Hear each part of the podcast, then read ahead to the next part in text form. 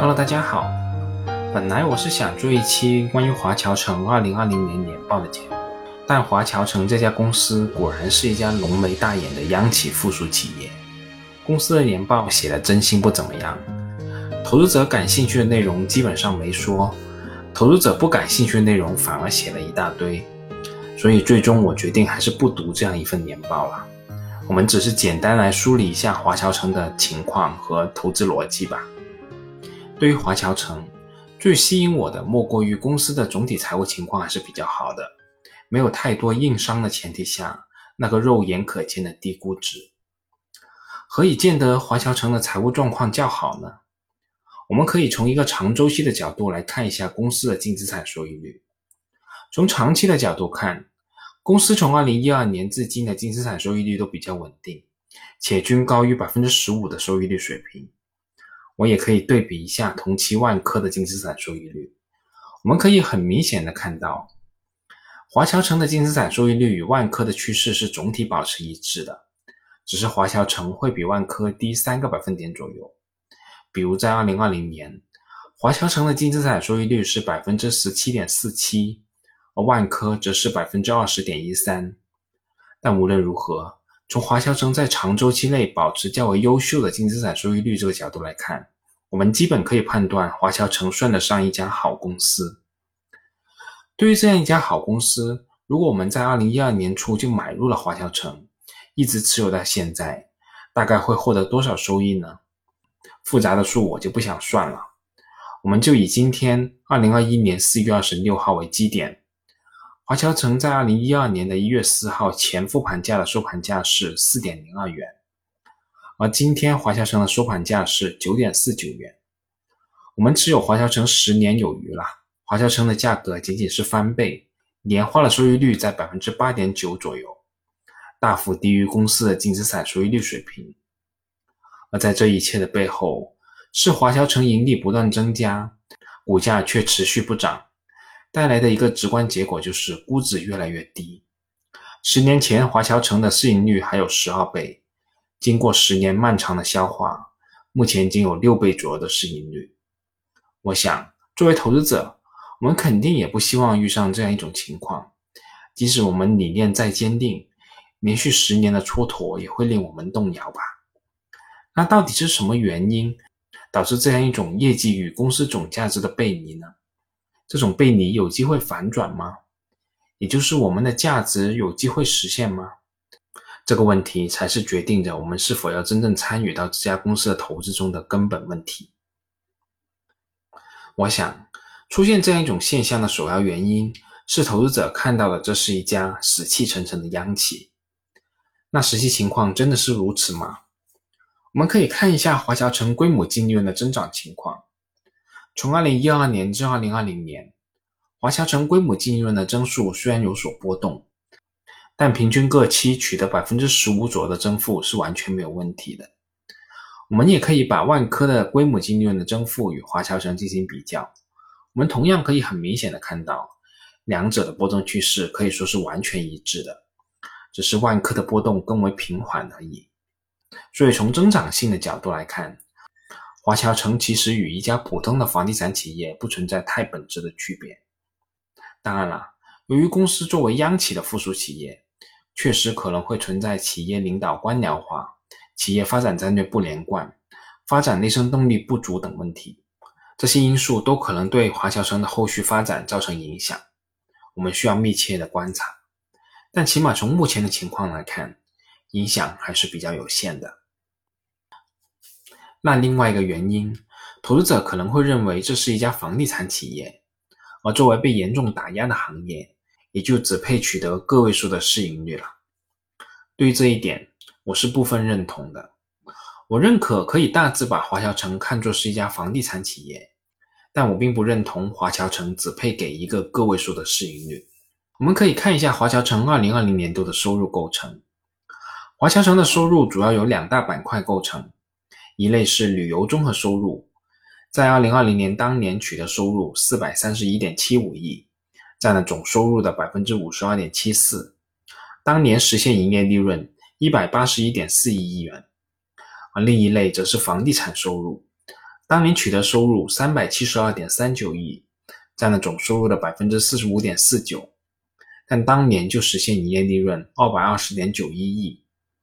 说到这里，可能有朋友会说，虽然暂时而言，华侨城的房地产业务所实现的利润占比还是高于旅游综合收入的，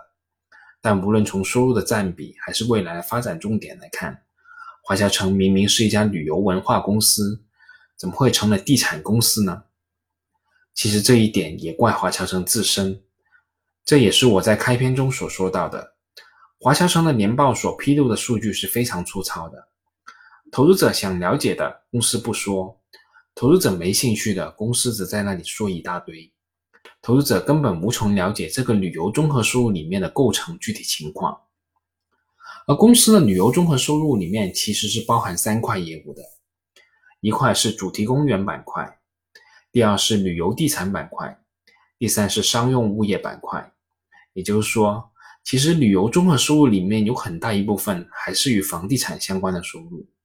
可能唯一与普通房企有所区别的，就是这些地产的业务是围绕公司的旅游项目一起布局和开发的。可以在某种程度上获益于旅游项目所带来的人流，这一点最经典的莫过于深圳的东部华侨城周边相关地块的开发。但我们都知道，这个案例有其特殊性和不可复制性。随着这些地块的开发完成，是无法对公司后续发展提供持续性的支撑的。所以，对于这一点，很多的信息我们只能通过一些周边的信息进行揣测。我们首先来说说里面最核心的一块，也就是主题公园板块。这块业务主要包括深圳的东部华侨城、云南华侨城、天津华侨城、上海华侨城、深圳欢乐谷、北京欢乐谷、成都华侨城、武汉华侨城和重庆华侨城等等数十个项目。按照公司2020年年报的披露，公司目前旗下共有24家景区。二十四家酒店，一家旅行社，四家开放式旅游区。二零二零年共接待游客四千二百八十二点五万人次，恢复至二零一九年的百分之八十二的水平。我们就以这个数据简单来计算一下：假设这四千二百八十二点五万的游客在华侨城人均消费两百元，那么主题公园板块的全年收入在八十五亿元左右。占了旅游综合收入的比例在百分之二十左右。同时，参考宋城演艺和华强方特乐园板块的百分之三十五左右的利润率计算，华侨城相关板块二零二零年实现营业利润在三十亿元左右，占了公司当期营业利润的比例在百分之七左右。可以这样说，公司这一块业务赚钱并不算多，但至少也不会拖后腿。同时，这一块业务也会给公司带来巨大的人流量，为后续的旅游地产和商业物业板块带来持续的竞争优势。那么，这些旅游地产和商业物业的业务究竟赚了多少钱呢？盈利能力又如何呢？公司的年报也不说，我们也不知道。但如果我们顺着刚才的逻辑，公司2020年全年的旅游综合收入是431.75亿。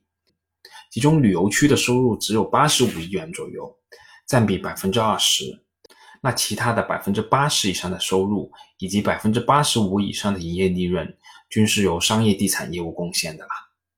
而我个人认为，华侨城后续最有发展潜力以及可持续盈利能力的，正是这些依托于旅游业务的商业地产。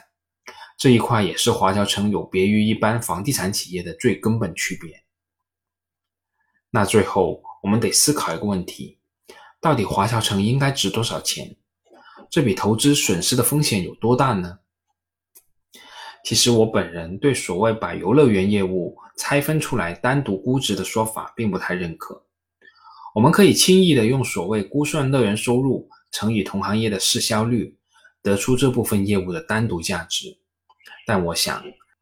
这个所谓的价值极有可能永远都没有办法实现。那么我们做这个估值有什么意义呢？我今天也无意给出什么精确的估值，要算出华侨城到底值多少钱，我们只是来算几笔毛估估。第一笔毛估估，二零二零年末公司的每股净资产为九点四六元，而公司的每股股价在九点四元左右，市净率为一倍左右。这里面就有一个问题，就是对于华侨城的主要资产而言，存在相当部分的隐藏资产，比如那些位于深圳市中心区的出租物业。公司的账面是以历史成本计价的，而相关资产的价值翻了何止十倍啊！所以我们才会有机会看到深圳欢乐海岸项目四年的租金收入就能覆盖投资成本的这种异常的情况了。当然了，说到这个问题，有些朋友可能就会说：“你这算的是清算价值，华侨城是央企，你不可能把它清算掉，算这个价值有意义吗？”我的回答是有意义。这些资产我们作为股东虽然不能清算掉，但这些实实在在的低成本，最终必然会反映成公司的护城河与盈利能力。也就是说，这些钱我们不能一次性分掉，但在以后期间，公司会分期每期折算给我们。那我算的第二笔毛估估就是投资的回收期。华侨城在二零二零年受疫情严重影响的情况下，实现规模净利润一百二十六点九亿，较二零一八年增长百分之二点八。而我们再初步看一下公司的土地储备和房屋预收款，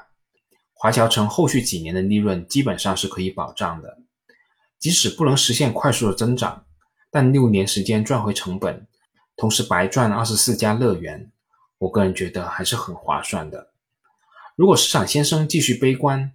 认为华侨城的价值只值四年的利润，我更是喜闻乐见。在那个时刻，我更是没有什么好担心的，我就安心收下市场先生的馈赠吧。